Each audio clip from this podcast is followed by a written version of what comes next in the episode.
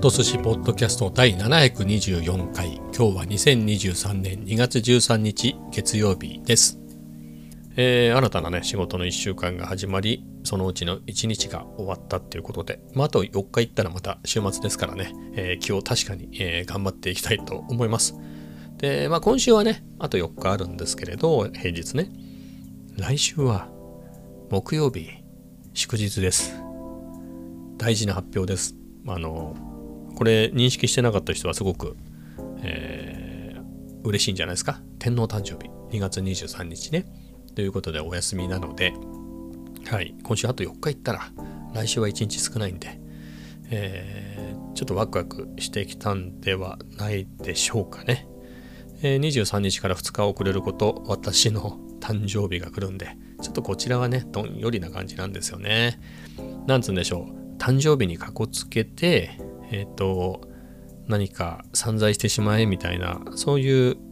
感じでもないですよね。特に欲しいものもないし。なので単に、えー、年を一つ取っていく、まあ、寿命が、まあ、それは年を取る取らないに限らず一年一日一日ね寿命に近づいていくのは確かなんでそこは変わんないんですけれど定年は近づいてくるっていうね。はい。あと何年っていう、え、まあ、計算できちゃうんですけどね。伸びねえかな。ね。あの、70歳とかにしてくんねえかな。ね。あのもうちょっと結構近くなってきたんでね、将来どうしようかなみたいな、えー、ところも悩ましいので、はい、えー、頑張っていきたいと思います。えー、まあそれはそれなんですけれど、今日ね、あの、YouTube 見てたらおすすめに、東映チャンネルね、映画の東映。あれ東横映画の略っていうのを今日ね初めて知ったんですけどまあそこはさておき203コーチっていう映画が出てきたの。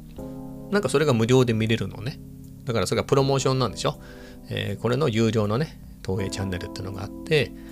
あの入るとね東映のいろんなやつがタダで見れますよサブスクでっていうのね。それのプロモーションでこんな面白いのありますよっていうのであの203コーチっていう映画がねえ、まるまる見れるようになってたの。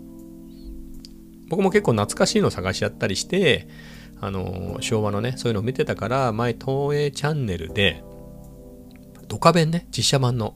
ドカベンが無料で見れた時に見たことがあって、あとはね、あの、ほら、仮面ライダーの人、藤岡弘あの人が主役で、なんか消えた巨人軍みたいな、ちょっとタイトルあやふやなんですけど、刑事物でね、ドラマだったのかなあれは、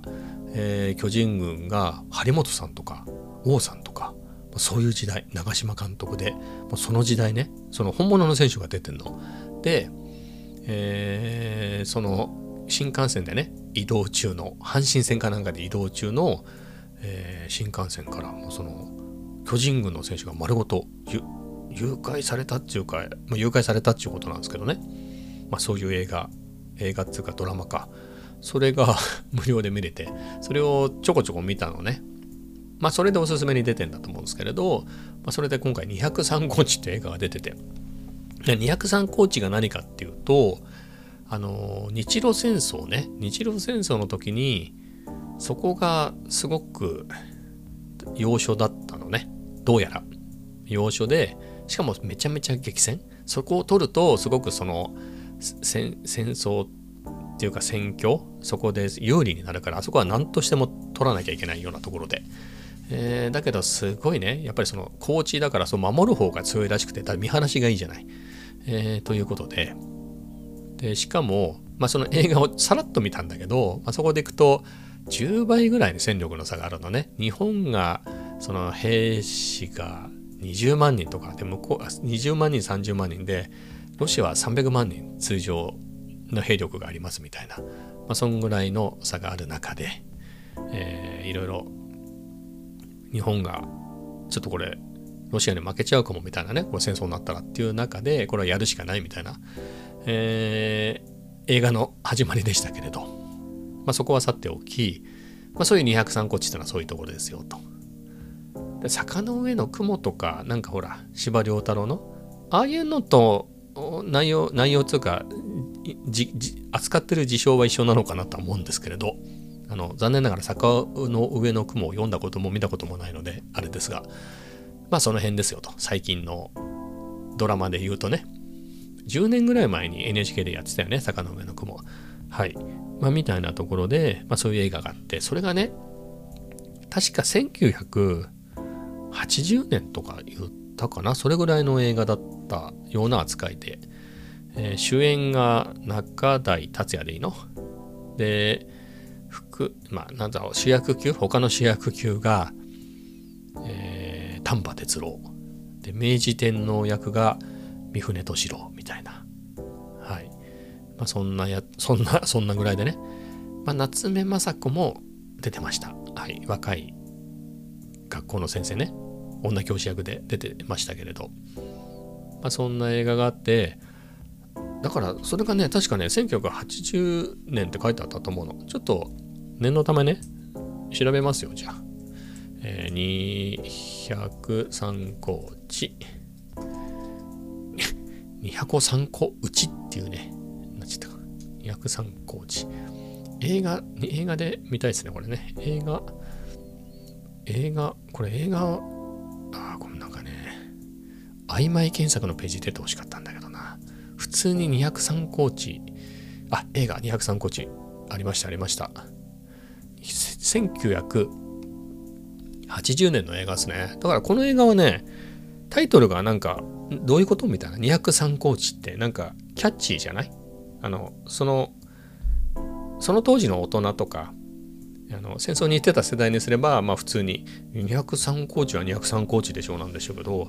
初めて聞くでしょうそれ小学4年生からしたら。からするとねだってその日本の歴史みたいなのも習ってない頃だからそうするとキャッチーだなと。あとはすごいテレビで宣伝してた気がするの。まあ、大ヒット映画らしいんでね。で、えー、かつテーマソングが「先森の歌」さだまさしでさだまさしがその頃関白宣言とかもうめちゃめちゃ売れてたからその歌番組なんかはね子供にとってもすごい一大娯楽の一つだからさだまさしも当然知ってるわけよ。なんか随分変わった感じの歌じゃない？普通の歌謡曲に比べるとね。あの歌詞も面白いし。なのであのさだまさしが歌ってるっていうところもあって、えー、まあなんかすごく記憶に残ってるんだけれど。にしたってまあその映画の良し悪しみたいなことは話しませんけど、まあ、結果で言うとめちゃめちゃ大ヒットしましたよっていう映画で。なんかこの手の映画が子供の頃から多かったんだよね。で今ウィキペディアで見てるとやっぱこれがめちゃめちゃ売れたんで、えー、なんか似たようなね映画があの頃作られてたっていうことらしくてだからそういう多分ですけど僕の記憶だとそのあるじゃないあの終戦記念の日前後になるとこういう映画とかその特別ドラマ的なやつがめっちゃ多くてそれが記憶にあったのね。で何が面白いのかなと思って、まあ、結局そのあんまりなんつうんですか日本めっちゃ大日本帝国最高みたいな映画作れるわけないじゃない。ね時代的に作れないし、えー、なので、結局戦争の悲惨さみたいなことばっかりになるわけ。だから子供の頃になんで夏夏目まか夏目雅子の恋人役の人ね西郷輝彦なんだ。青井輝彦だ。青井輝彦、まあ、死ぬわけ。死んじゃうわけよ、えー、ぐらいで。待って待って待って。最有機で俺たちのアイドルだった。夏目雅子を泣かすような映画をさ。子供見たくないじゃない。暗い。暗いのよ。そういう映画ばっかりだから。何が面白いのかなと思ってたわけ。でも今回見てもまあ別にさして面白いとは。まあよしあしは語らないでおきましょうか、えー、なんですけれど。今思うとねふと気づいたことがあったの。あのー、この辺の1980年でしょ？っていうとね戦後えっ、ー、と35年とかぐらいなんだよね。35年前って、まあ、20代の人から見たら生まれる前の話なんで何のことやらだけど、まあ、もう50過ぎてる僕からすると35年前っていうと。あの1988年とかでしょ？全然ボーイの「ありがとう東京ドーム」みたいなのが88年だと思うの。確か。違う？89年あれ。でもそんぐらいの時代でしょ？この間でしょ。めっちゃこの間だよこれ。ね。ビーズもギリギリデビューしてるよ88年って。ヤングギターの裏表紙松本だったもん。うん。今度デビューしますみたいな宣伝だったよヤマハの。あのギターの宣伝がね。いやこの間でしょそれ。ね。ついこの間なのよ。88年は。うん。まあなのでやっぱその1980年当時の僕ぐらいの年の人にとってはこの間のことだよね。あの懐かしい青春の思い出。楽しいことばっかりでもないけれど若い頃悲惨だなんだね戦争で大変だっつっても結果生き残ってきてるわけだしその時代にね1980年当時生きてる人は戦争に行ったけど生きてる人はねやっぱりその50にもなるとあの辛い部活の思い出がなんかいい思い出になるみたいなような話じゃない？あれで懐かしい懐かしかったのかなっていう気がしますね。今見るともう本当に戦争の映画って何？なんかたまにやるよね。特攻隊のやつとか。あの戦艦大和みたいな映画もなんか割と15年ぐらい前にあったような気もしますけれど、まあ、見てないからあれだけどまあそれよりもねもう僕の世代で戦争行ってないでしょ当たり前だけど、えー、なんだけど自分がね子供の頃この203高地映画203高地とかああいうのがいっぱい作られてた頃は本当にその自分みたいなおっさんね今でいう自分みたいなおっさんの年の人が全然戦争行ってたみたいな世代だから。だから俳優さんなんかもそうでしょ？年齢的にあのまあそれぐらいの年の人だと思うんでね。永谷達也とか丹波哲郎とか三船敏郎もそんぐらいの年だったんじゃないの？だってあの川上ってあそうだ丹波哲郎っていう人は戦争に行ってて実際。であの巨人軍の監督ね V9 の川上哲治が上司だったんだって。めちゃくちゃぶん殴られてめちゃくちゃそういう暴力を振るう人だったんだって。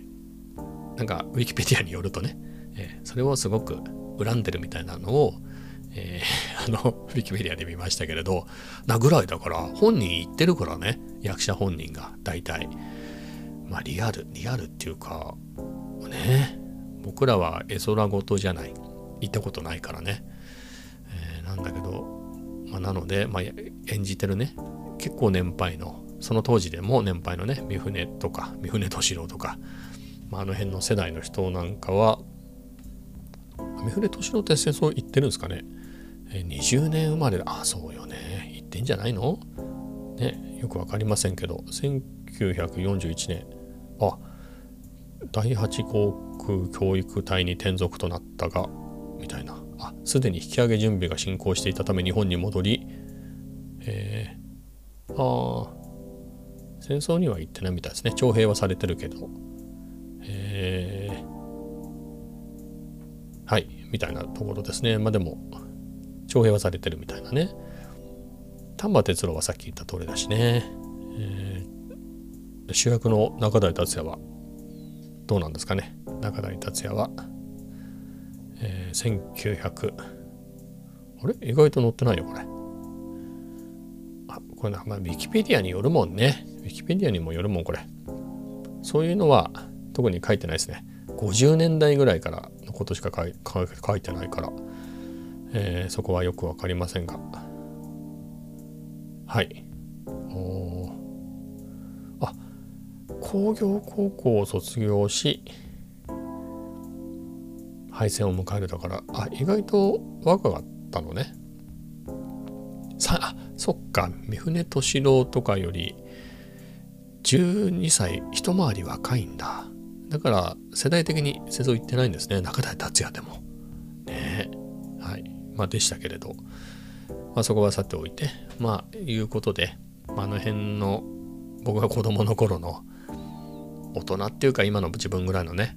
あの時代で言うとシルバー世代、はい、の人は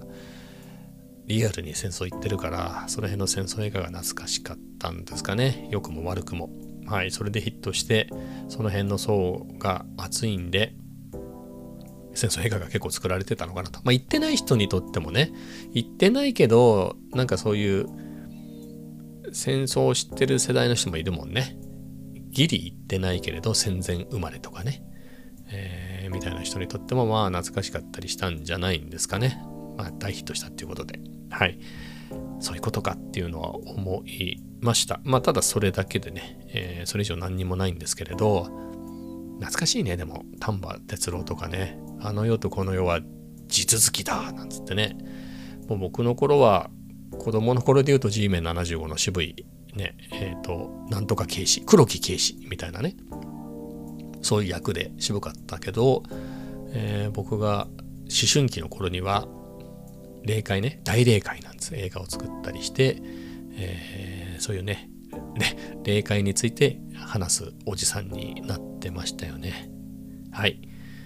まあこの辺この辺はじゃないな。この話はこの辺までしかないんですけれど。あそういうことかっていうのをねちょっと勝手な解釈ではありますけれど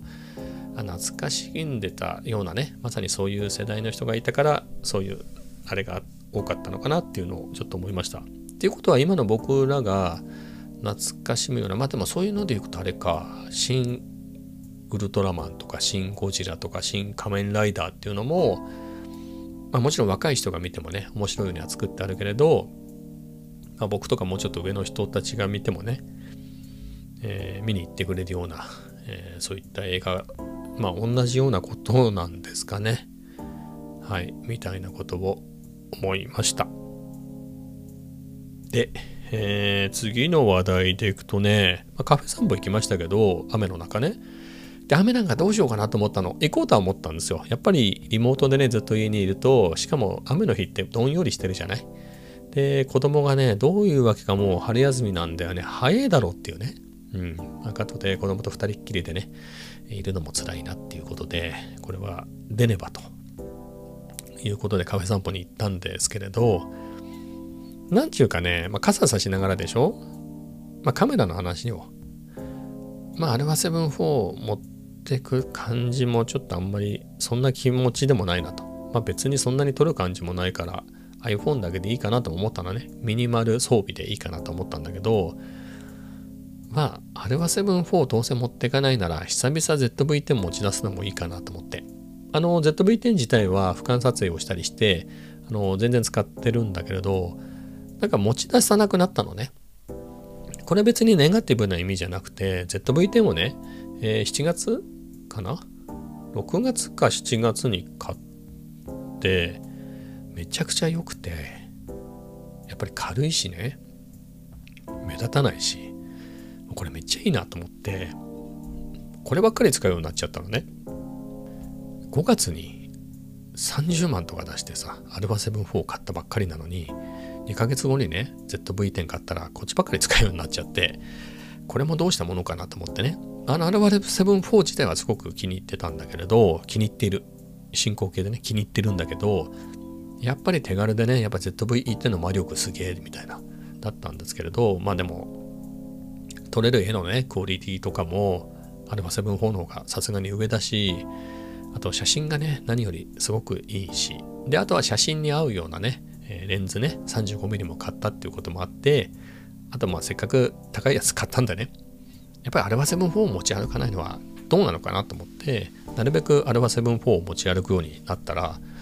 あ、すっかり慣れまして、まあ、リハビリできてねもういつでもアルファ7-4ですよみたいな感じで。なので ZV-10 使わなくなったのねあんまり、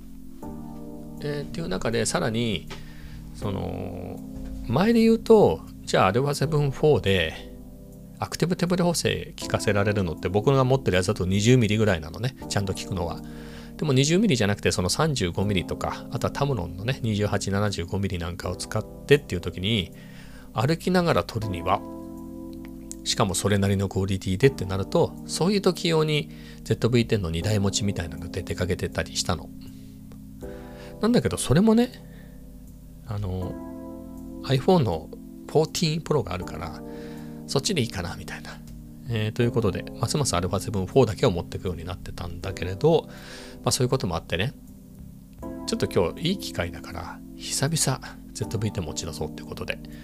えー、持ち出しました。まあ、レンズはね、ちょっと悩んだの。まあ、2つしかないんだけど、まあ、キットレンズね、1650の、えー、ズームレンズか、11mmF1.8 の単焦点レンズかの2択なんだけど、あの、まあ、今日薄暗かったっていうのもあるんでね、やっぱり F1.8 の方がいいかなっていうので、あと写り自体もね、11mm の方がいいので、えー、11mm をね、つけて持っていきました。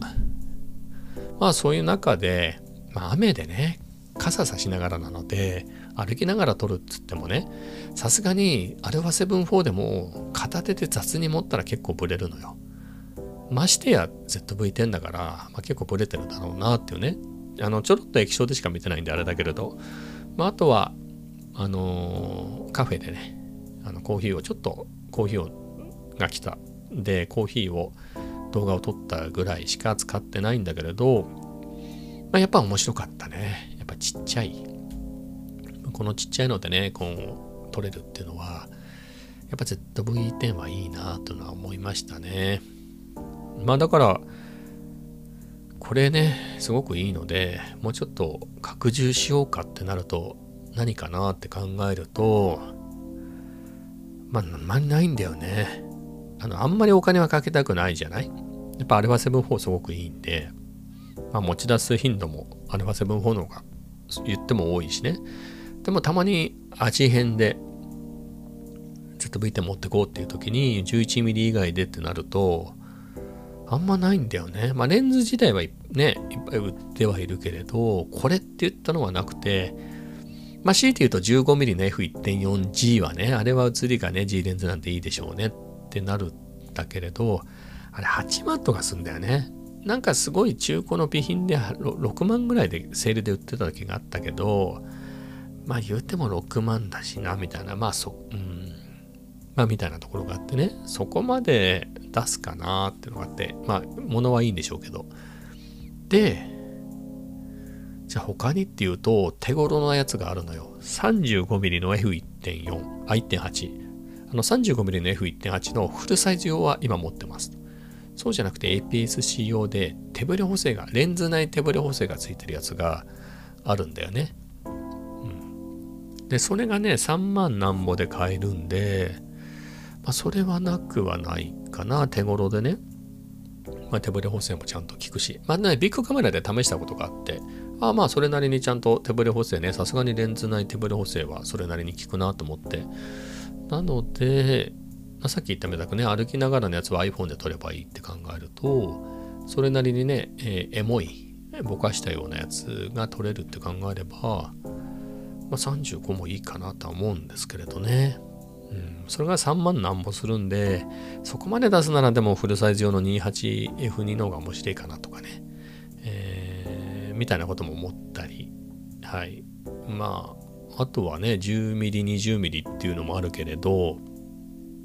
あれ、ズームする感じ僕全然ないの。もう最広角側で使うだろうなってなると、まあ、今持ってるのが 11mm でね、10mm と、まあ、実際にはアクティブ手ブレ補正もオンにしなきゃいけないって考えると、10mm と 11mm って 1mm 差、数字では 1mm 差だけど、画角的には APS-C なんで1.5倍つまり 1.5mm になるわけだよね。1mm のそうじゃなくて画角的には 1.5mm で、さらに1.4倍クロップでアクティブテーブル補正かけっぱなしにするからってなると、まあ確かに、あのー、1mm ね、数字で見た 1mm 以上に価格の差はあるかなとは思うんですけれど、まあ、その代わりあっちは F4 で、こっち、あの、11mm はね、開放 F1.8 なので、まあ、フルサイズのね、アルファ7-4なんかに比べると、えー、ちょっとあの暗い時のねノイズは多めなのでそこはどっちを選ぶかで言うと、まあ、僕は 11mm でいいかなって、まあ、そんなわけで、まあ、わざわざ買うほどのものもないかなっていうのが正直なところですね、まあ、ZV-10 はこのままでよかろうかな、まあ、無理やりで言うと、まあ、俯瞰撮影で使ってるんで俯瞰撮影の時はタムロンのね2875フルサイズ用の F2.8 投資のやつを使ってるんで、えー、結構重いんでね、あの、この、まあ、なんとか俯瞰撮影用の、えー、ポールで持ってますけれど、まあ、フルサイズ用である必要もないので、もうちょっと小型なね、えー、シグマの2850とかでもいいかなとは思うんですけれどあれも5万ちょっとするんでってなるとまあかぶるレンズっていうとねさっき言ったタムロンのフルサイズ用の2875なんで、まあ、それを売ればお釣りが来るぐらいなんですけれどまあねやっぱりフルで使えるレンズの方が持ち出さないんだったらね、まあ、別に多少かさばっても問題はないので、まあ、そう考えると、うん、ないかなっていう感じで、はい。まあ、特に ZV-10 はこのままかなっていうところですね。あのー、悪いカメラじゃないですよ。何がいいってね、今日久々使って思ったけど、やっぱりマイクがいいですね。マイクの音質もそれなりにいいっていうのはもちろんなんだけれど、多分音質的には α7-4 だっていいでしょ。いいんだとは思うんだけれど、あの、モフモフがつけられるのね、純正でついてくるんで、最初から。なので外部のマイクなしでもそれなりにいい音で撮れるんですよ。それが α7-4 との違いで、α7-4 はモフモフくっつかないんで、あの、ちょっとでも風があったらね、ちゃんと、やっぱその風切り音入っちゃうので、 ってなると、まあ、僕は実際今そうしてるけれど外部マイクをつけててね。で ECM-B10 っていうやつを純正のやつ使ってるんだけどまあ結構かさばるんだなこれが。なので ZV-10 はそれなしなんでやっぱりただでさえボディが小さい上にその外部マイクがいらないっていうのでさらに小さくなるんでね。やっぱその点 ZV-10 はありだなと思いました。うん。はい。まあそんなところですね。まあ、いいカメラなので、まあ、あとね ZV-10 のみで作った動画っていうのが67本あるんだと思うの。うん。それで結構ねあの気に入ってチャンネル登録してくれた人も多いんですよねその動画から。なので、まあ、その人たち向けに、えー、久々ねやっぱりあれ、えー、ZV-10 だけで撮ったと Vlog ですみたいなやつをやると喜んでもらえるのかなとかあとソニーでやっぱりねあのー Vlog が撮れるような Vlog 向け用のレンズ交換式のカメラだと、まあ、レンズ交換固定式を入れても一番安いの ZV-10 なんで、まあ、それなりにニーズもあるかなってことで、あといいカメラなんでね。まあ、そういう Vlog を撮るのもありかなとか思ってますけどね。はい。まあそんなところで、まあ、ZV-10 良かったですよっていう話ですね。で、まあこれも、じゃあ ZV-10 いいよと。APS-C でいいじゃんみたいになるかっていうと、まあ、ちょっと難しいですね。ZV-10 からアップグレードするなら、もう FX30 一択かなとソニーだったら。まあ、ソニー以外も含めても、まあ、ZV、ZX、ん ?FX30、FX30 ね。これ一択だなとは思うんですけれど、まあ、α7-4 あって FX30 いるかなと僕の場合はいらなくて、まあ別にその2人でね、まあ、対談とか定談とかを1時間2時間回しっぱなしで撮るとかいうことは絶対ありえないんで、絶対って言い方もあれだけど、まあ、ないですね。まあ、そういうこともしないので、って考えると、まあ別に動画だ動画だけだったら AX30 でも全然いいんだけれど、もう写真もガンガン撮りたいので、ってなるとフルサイズが良くてね、僕の場合は。えー、ってなると、それを別々に用意するつもりはないので、やっぱり α7-4 が最適解かなっていうのが、はい、僕の場合はね、ありますので、だから僕の Vlog 運用は3つの回があるのね。二次方程式じゃないね。二次方程式の 2, 2つの回みたいな感じで言うと、まあ3つの回で、まあ、α7-4 と ZV-10 と iPhone14 Pro っていうね、この3つの回があるんで、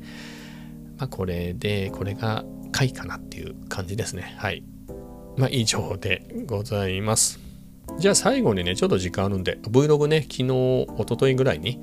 191本目を公開したんですけれど、まあなかなか好評で、まあ合格ってところですかね。あの、何でしたっけ？ダッシュボードね。YouTube スタジオのダッシュボードによると、まあ合格かな、こんぐらいでっていうぐらいの、えー、何ですか？インプレッションのクリック率とか、視聴時間とか、視聴回数もね、まあ合格かなっていうところなんですけれど、登録者がね、まあいい感じに最近、1日1人ぐらいずつ増えてるのね。で、今日もね、さっき見たら1人増えてね、381人になったんで、確かね、結構停滞したのが、去年の本当3月4月ぐらいに全然止まって特に4月止まったんだよね3月ぐらいから4月全然止まっちゃって280人ぐらいでもうパタって止まったのあそそう考えるとそこから100人だね。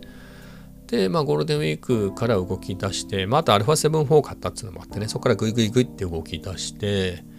まあ、ZV-10 でも結構ね登録者が増えたりして、まあ、ただいつぐらいかな？11月とか全然止まってた気がする。10月か11月ね1ヶ月ぐらいまるまる増えないみたいなむしろ減ったみたいな時期もあったんだけれどやっぱ10後半からね年の終わりの方からまた動き出してきてここ最近だと本当に1日1人ずつ増えてる感じですね。なのでさっき言った280人ぐらいで止まってなかなかこれ300が見えたけどいかないなみたいな感じだった。そこからガーンといっても380なんだけど350のちょっと前ぐらいから増えなくなったのね。それが多分10月とか11月ぐらいだったのかな。まあでもねそういう時期があったけれど今はほんとぼちぼちね動画を頻繁に上げてる時も上げてない時もボツボツポツポツ上がるようになったのでねまあ本当に1日1人とかだけどね、えー、まあ、すごくハッピーですね。少しずつでも増えるとね、うん、1日1人増えたらね嬉しい。だって1ヶ月に30人とかでしょ？これすごいよね、まあ、今月2月なんで1日1人だと28人しか増えないんですけどいやそれでもね、うん、ありがたいっすねもっと増えないかなと思ってねえー、毎日期待しています。はい、まあそんなところですね。そんなハッピーですよっていう話で。まあそれ以上何もないんですけれど、えー、30分もね、超えたんでね、今日はね、この辺にしたいと思います。ちなみにこれ、あの、フルフルフルね、30分話したので言うと、2テイク目です。はい。撮り直しました。で、それ以外にもね、最初の戦争映画のパートのところも、ちょっとあれだなと思ってそこだけ撮ったのを撮り直したりもしたんだけどそれもやめてね今回フルで全部撮り直してるんでなんだかんだ2時間ぐらい喋ってますね1時間半ぐらいね喋ってるんでもう疲れたんでこの辺にしたいと思いますもうこれをね完成版としてアップする予定ですはいそれではまた明日